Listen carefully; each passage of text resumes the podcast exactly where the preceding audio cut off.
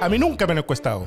Un programa dedicado al análisis de la opinión pública y de las encuestas. Soy Sergio Toro, director de la Escuela de Gobierno de la Universidad Mayor, investigador del Instituto Milenio de Fundamento de los Datos, de profesión Cuentacuentos de la Política. Soy Paulina Valenzuela, socia directora de Datavoz, de profesión Cuentacuentos, pero con números. Oye, que se escucha bien el micrófono, Paulina. Sí, se escucha muy bien. Es como el tuyo, tu, tu micrófono discotequero de la temporada pasada, digamos. Sí, porque estamos en una nueva temporada, la segunda temporada de A mí nunca me han encuestado, felices en los estudios internacionales de democracia en LSD. En la zona cero. En la zona cero.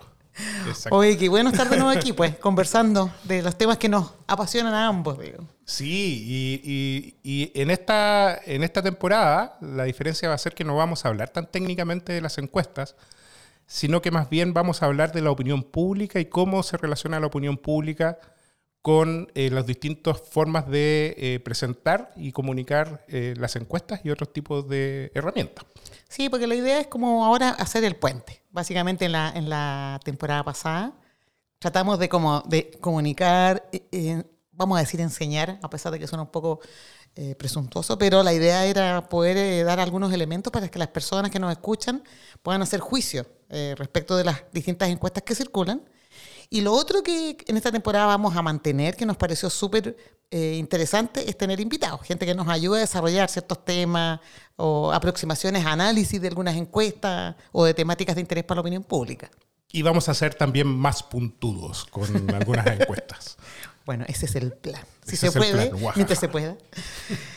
Bueno, oye, eh, nada, agradecer a Davor también, aquí, el, el- el- director, el productor y el maestro que nos ha enseñado a hacer esto de los podcasts, que en realidad lo hemos disfrutado, lo hemos pasado bien con, con mi amigo Sergio. Así es.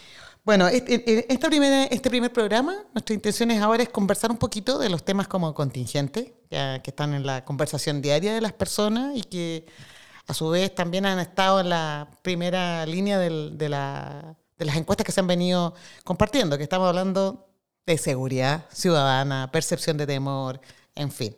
Es como el, gran tema que se ha tomado la agenda en estas últimas semanas, digamos, a nivel político y de conversaciones en todos los ámbitos, familiares, eh, del trabajo, entre estudiantes, en fin. Es como un gran tema. Es un, es un gran tema porque además las encuestas están llevando, eh, en cierto sentido, también las acciones de eh, no solo de la opinión pública, sino que también de nuestros representantes. Eh, hace muy poco ocurrió, ¿cierto?, de que finalmente la Cámara de Diputados eh, suspendió la semana distrital para precisamente eh, legislar sobre temas de, seguridad, ¿no? muy basado en precisamente en cómo se estaba midiendo el ambiente de la opinión pública dentro de dentro de lo que el espectro digamos relacionado con la, con, con- la seguridad eh, con la seguridad pública, ¿cierto? Sí, no, yo, yo- diría que, eh, bueno, yo creo que, se ha tomado la agenda por las cosas que han pasado. O sea, eh, ha sido grave el tema de la muerte de los dos carabineros, pero en realidad la, la- la percepción que tiene la población respecto de los temas de seguridad ciudadana hace muchos años que se viene viendo. O sea, está la encuesta eh, nacional de seguridad ciudadana, está también lo que hace Paz Ciudadana, la fundación, que también ha tenido un, un estudio que ha publicado regularmente, que yo creo que una de las cosas interesantes de ambos es que permiten eh, conocer no solo la, la percepción de temor de la población, sino que también conocer la experiencia que han tenido, las aproximaciones, o sea, los eventos que han vivido. Y eso creo que es bien central en el análisis de lo que está pasando hoy día. Porque, porque en el fondo los medios, las redes sociales, todo están mostrando, o sea, hay demasiada información respecto de los eventos graves que ocurren. Y también es cierto, digamos, que, que la gravedad probablemente de los delitos que se están cometiendo es muy alta y eso también genera temor. Pero la brecha histórica que se ha dado entre la experiencia real y la percepción de temor, y hoy día más agudizada todavía por, la- por, los- por lo que está ocurriendo y de lo cual de la gente se entera muy rápido, digamos, eh, hace que se transforme en el tema central, digamos, de la conversación Y bueno, y que obliga, evidentemente, a los políticos, a los parlamentarios a tomar todas estas acciones. O sea, yo creo que no es menor lo que señalas tú, Sergio, respecto de suspender una semana distrital para dedicarse a legislar sobre este tema. Bueno, pero eso también tiene que ver con que finalmente eh, la función de representación está súper vaciada, ¿cierto? Ya, ya los parlamentarios no tienen cómo llegar a los territorios, a sus distritos ¿cierto? Y por tanto eh, están legislando respecto a una percepción de opinión pública que le están entregando las encuestas, las redes sociales, etcétera, y están muy eh, a la deriva respecto a lo que realmente está ocurriendo en términos de victimización y percepción. Sí, no, y, otra cosa que yo encuentro que también es, compleja, porque bueno, tenemos que mencionar al alcalde a Don Carter, que, en realidad él, eh, con, esta, con estas acciones que son muy impactantes, que son muy promovidas por los matinales, particularmente esto de seguirlos y mostrar eh, la persecución a los narcos en, en las poblaciones, haciendo esta, este, la, la destrucción, digamos, de las ampliaciones, porque en realidad es una medida que tiene que ver con un aspecto no vinculado propiamente tal a la seguridad ciudadana, sino que es un tema más bien eh, asociado a construcciones o algunas atribuciones que tienen los ministerios para, o sea, perdón, los municipios para, para eh, eliminar ampliaciones no regularizadas, Pero, pero en el fondo lo que hacen es como que todas las acciones de los políticos hoy día, demostrarse también, eh, están ancladas a este tema. O sea, la Comisión de Seguridad del Senado, presidida por el senador Kass, también lo, lo vuelve a poner y aquí ya es una opinión, pero lo vuelve a poner en la primera línea, digamos, cuando había desaparecido un poco. Entonces, yo no digo que esté mal utilizado, pero es una, es una herramienta que también le sirve para ponerse eh, en esta conversación. Y las encuestas aparecen mostrando datos, bueno, algunas, unos datos increíbles, digamos, que hacen que la conversación todavía sea más, más, eh, más fuerte, digamos, desde la lógica de, de las preocupaciones de la población. Eh, bueno, la última encuesta CADEM, eh, entregada el día 2 de abril, domingo 2 de abril, nos mostró un, dato bien interesante, que es eh, que habla sobre la percepción de la delincuencia en el país. Entonces ellos, ellos mostraban en su gráfica, digamos, la serie desde el 2014, de octubre del 2014 hasta marzo del 2023, en que se le preguntaba a las personas respecto de si esta se ha aumentado, está igual o ha disminuido la delincuencia en el país.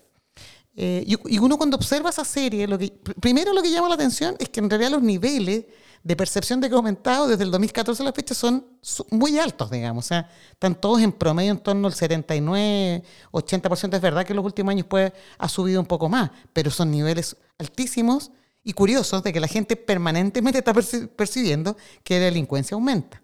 Y por otro lado, cuando uno mira la serie a través, de manera, digamos, longitudinal, a pesar de que esta no es una encuesta de esas características, sino más bien son todas muestras independientes, pero, pero, bueno, permiten observar algún nivel de tendencia, llama la atención de que el nivel también sigue siendo muy alto.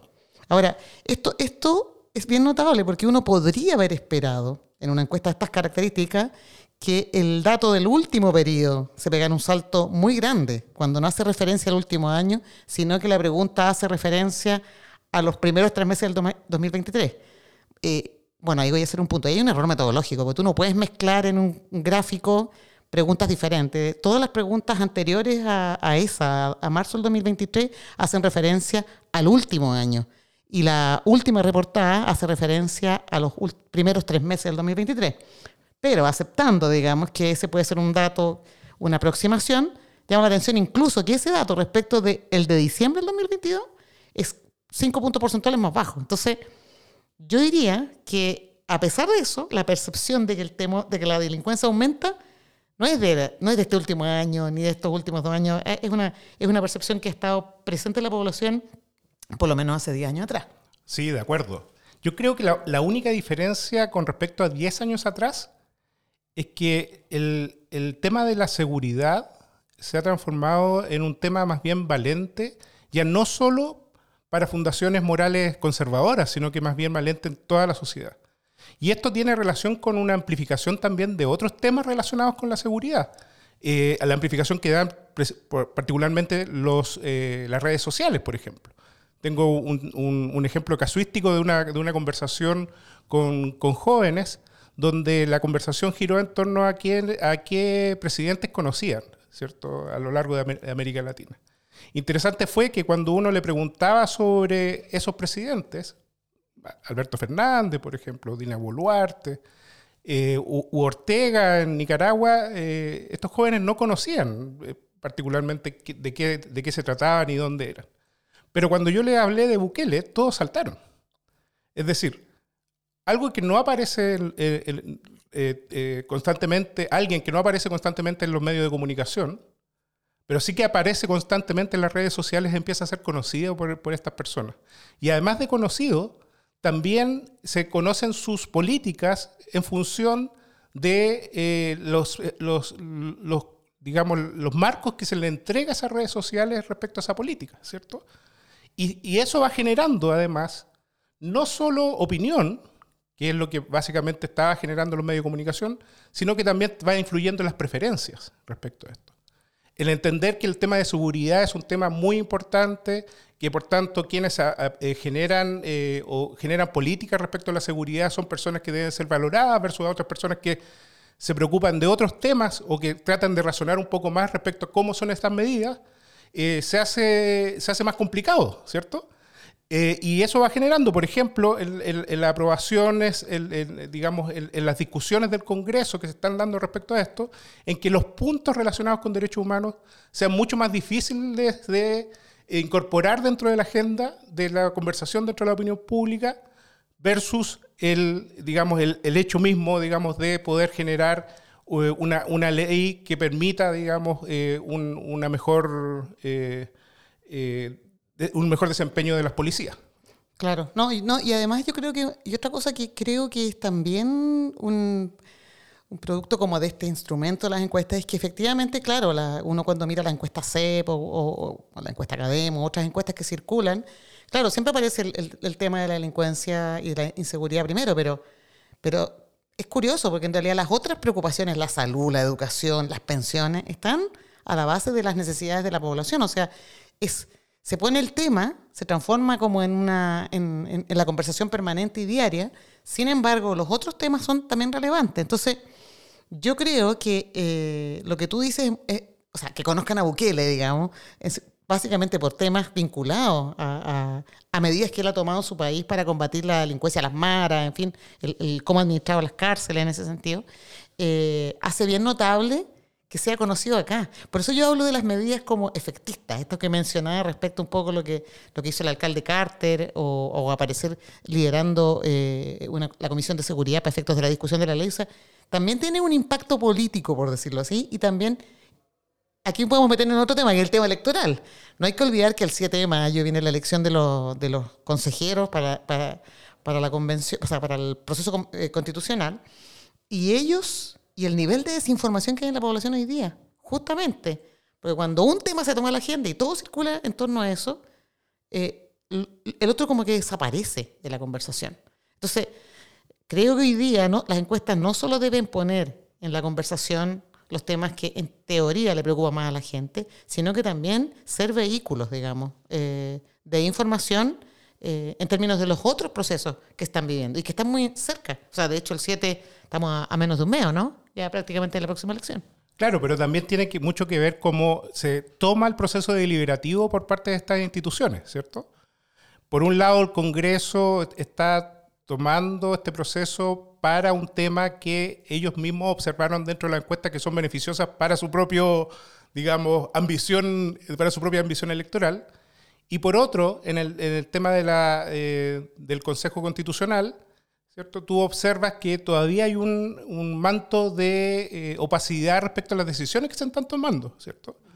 Una de las cosas que, se observó, que se ha observado, por ejemplo, es, eh, la sorpresa que se generó respecto a los articulados medioambientales, por ejemplo, por parte de la comisión experta. La sorpresa de la opinión pública que se generó respecto a eso, en, esos mínimos consensuados que no fueron observados ni vistos por la ciudadanía, precisamente producto de de que es, es, una, es un comité de expertos, comisión de expertos muy, muy, muy cerrada en, en términos mediáticos, ¿cierto?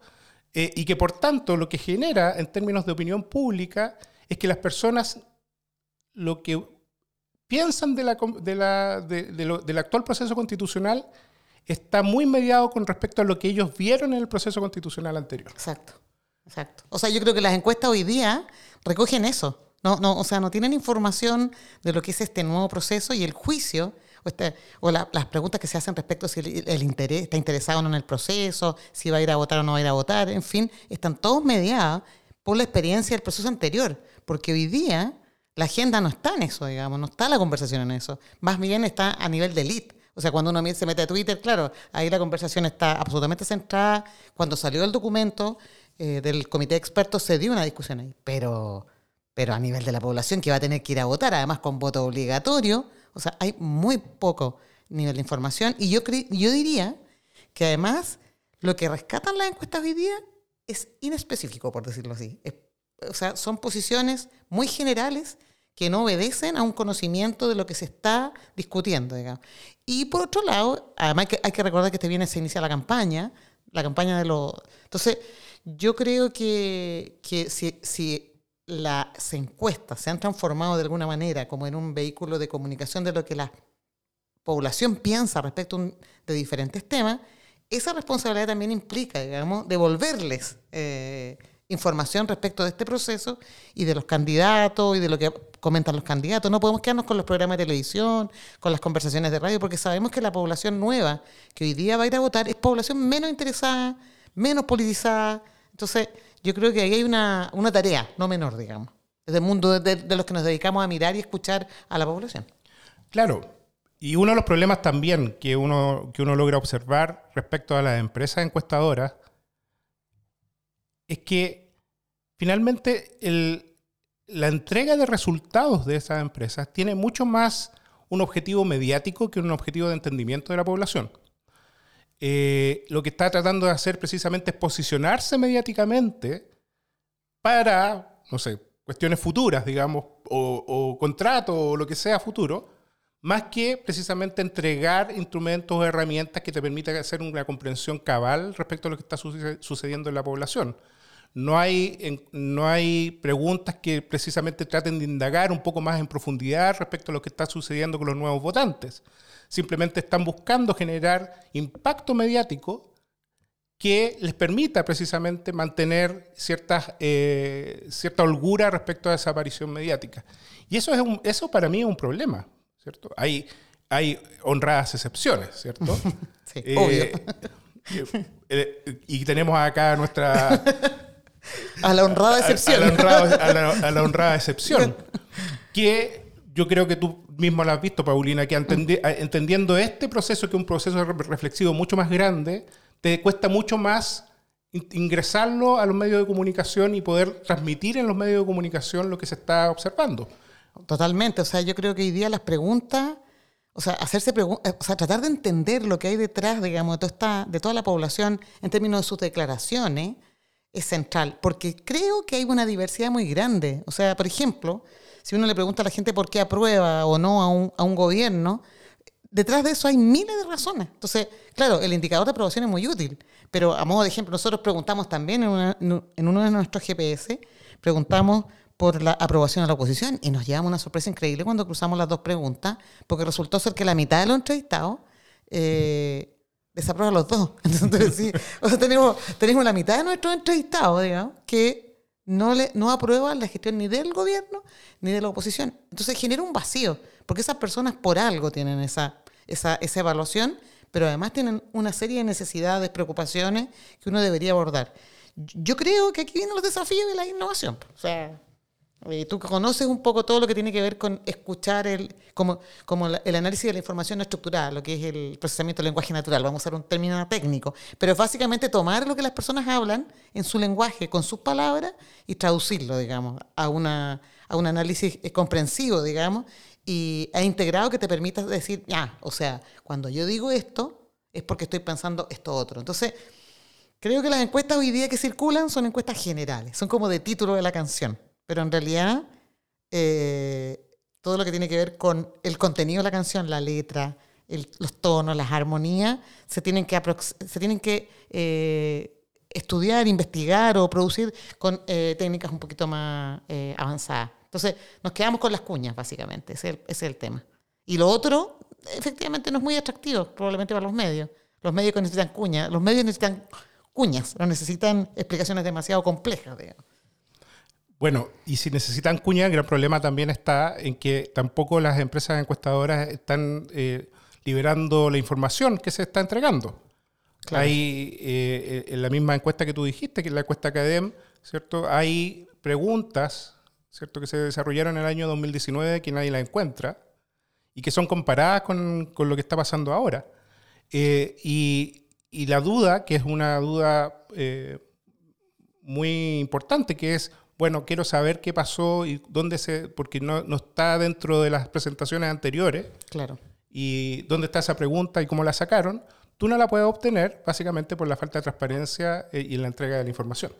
Sí, no, sí yo, yo, quiero decir que creo que justamente, como, como lo dijimos antes, dado el poder que hoy día tiene la encuesta, es fundamental la transparencia, la rigurosidad, en el fondo, en la comunicación de la información. O sea, por ejemplo, eh, el, mismo ejemplo que tú dabas de la pregunta sobre el uso de las armas de fuego de CADEM, pone las dos cifras, es muy impactante la diferencia cuando una persona lee y dice pasamos de 49 a 95, pero bueno, a ver, veamos, ¿cómo se hizo esa pregunta en 2019?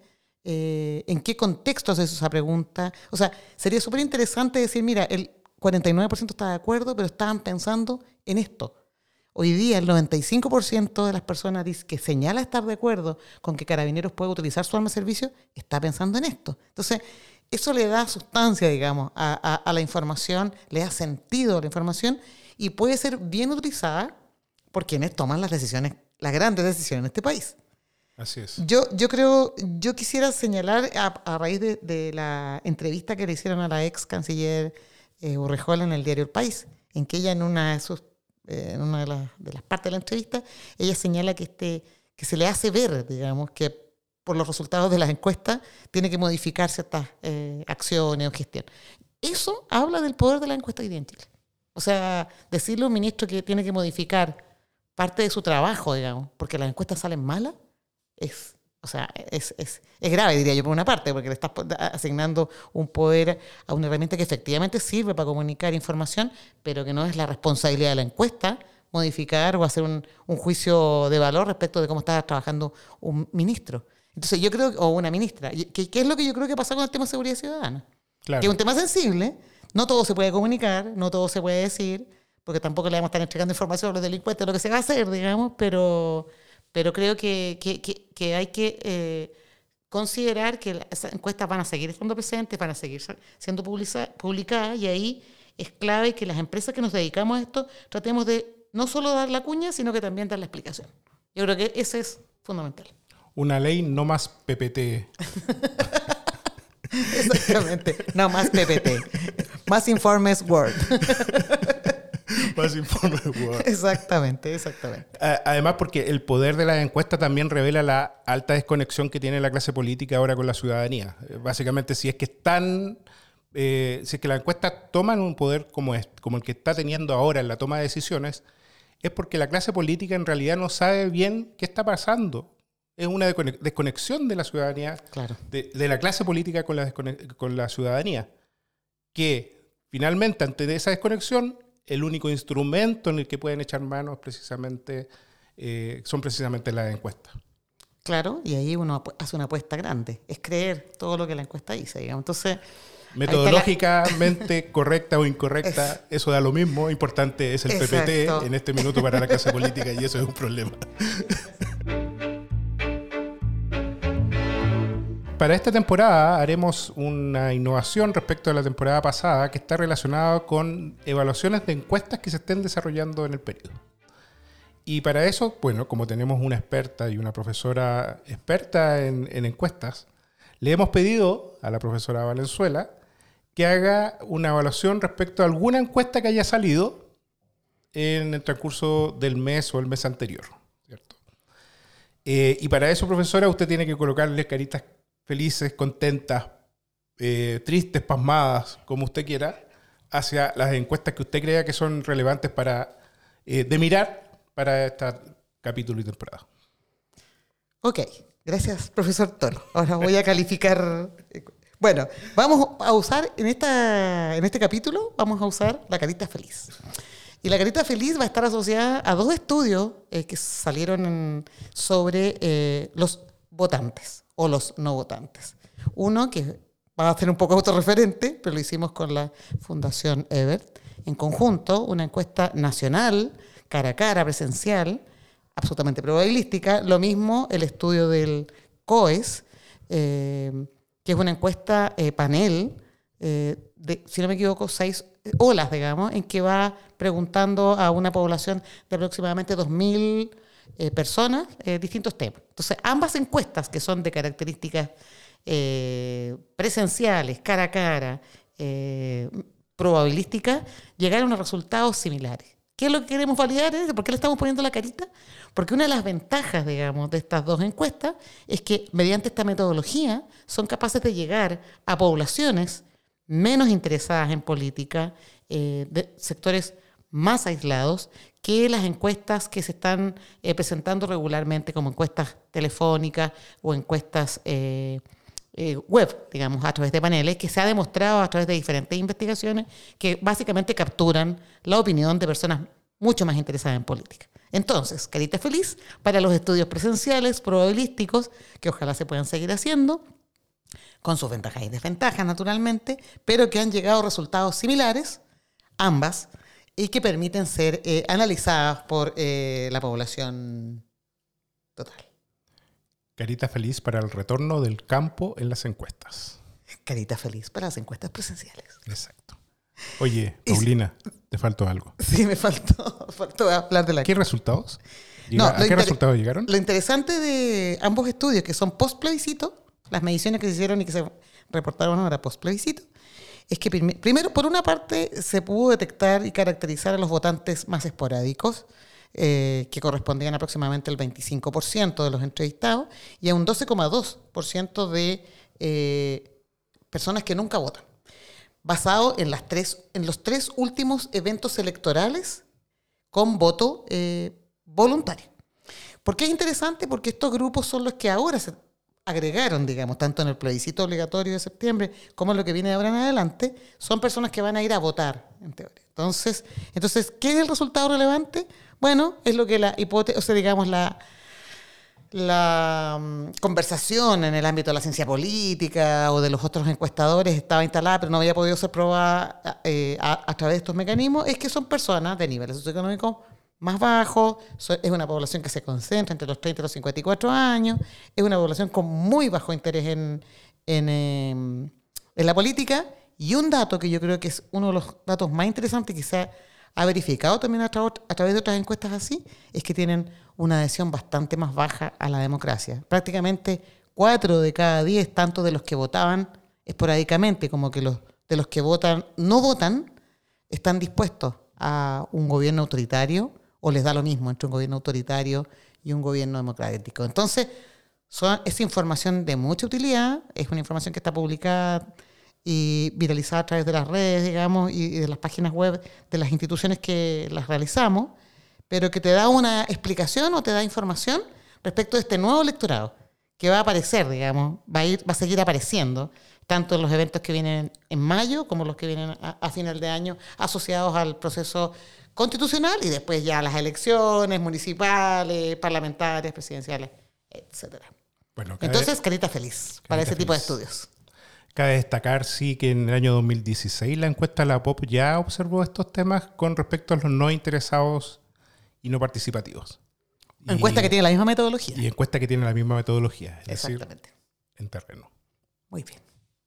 Entonces, yo creo que, bueno, esta, esta segunda temporada que, que, tenemos hacia adelante, yo creo que la idea es tratar justamente de ir, discutiendo y viendo cómo los impactos que tienen el uso de esta herramienta, las encuestas, desde la lógica de nuestros invitados, que vamos a tener invitados, evidentemente, eh, y cómo ellos también las usan, porque, porque creo que este año vamos a estar bombardeados de encuestas por diferentes motivos, por los procesos electorales, eh, la encuesta CACEN, que en algún minuto vamos a tener información, el precenso, o sea, hay mucha, eh, muchos procesos de levantamiento de información a través de encuestas que se van a realizar durante este año, más allá de las encuestas regulares que están saliendo todos los fines de semana y que son viralizadas a través de los programas de televisión políticos, en fin, o de conversación asociada. Así que es un gran año este para las encuestas. Gran año.